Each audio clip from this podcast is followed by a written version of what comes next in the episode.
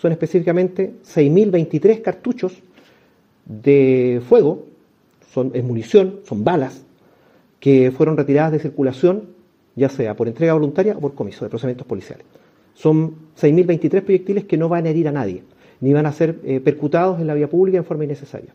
Así también hay 110 armas que han sido eh, retiradas de circulación, ya sea por entrega voluntaria o por comiso en distintos procedimientos policiales.